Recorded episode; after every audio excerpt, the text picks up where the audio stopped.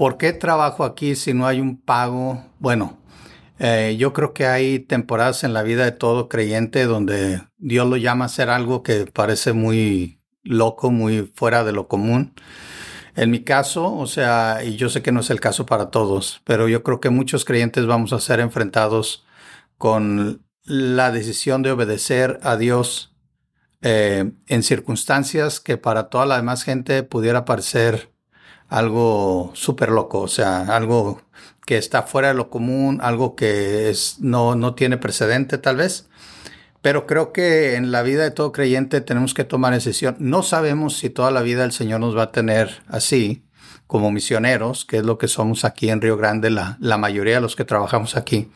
Tenemos el sustento de personas que creen en las misiones, que creen en la visión de Río Grande y que están dispuestos a apoyarnos para poder estar aquí, porque eh, si bien no hay un salario que viene directamente de Río Grande, Dios nos provee a través de iglesias, familia, instituciones, amigos, este, que están dispuestos a que estemos trabajando aquí y ellos eh, son usados por Dios para proveernos lo necesario.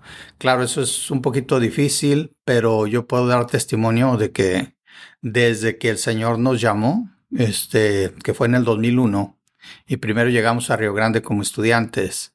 Hasta el día de hoy, este Dios ha sido fiel, siempre ha cumplido sus propósitos, no necesariamente los míos, siempre ha provisto lo que Él ha querido, no necesariamente lo que yo he querido, pero siempre hemos estado bien, porque sea que Dios haya provisto el, total de nuestro sustento o una parte y, después de otra manera otra parte, siempre hemos tenido lo necesario para nuestras necesidades, para compartir, para dar a las misiones, para este, dar nuestros diezmos, nuestras ofrendas.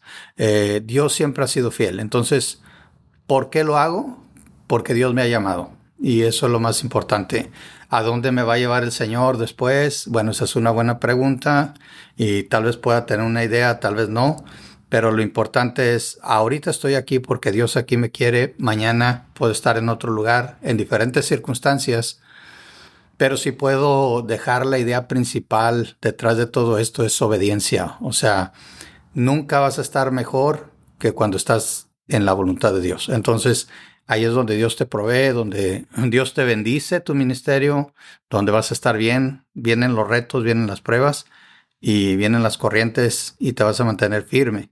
Entonces, yo no estoy diciendo, como dije, tener un salario es malo, estar en un ministerio con salario es malo. Nunca lo voy a decir porque en mi vida he estado en esas situaciones también, donde he tenido un salario y siempre lo he visto, es la provisión de Dios. Aun cuando trabajé como ingeniero en México, eh, yo sé que era la, la, bendición de Dios, la provisión de Dios.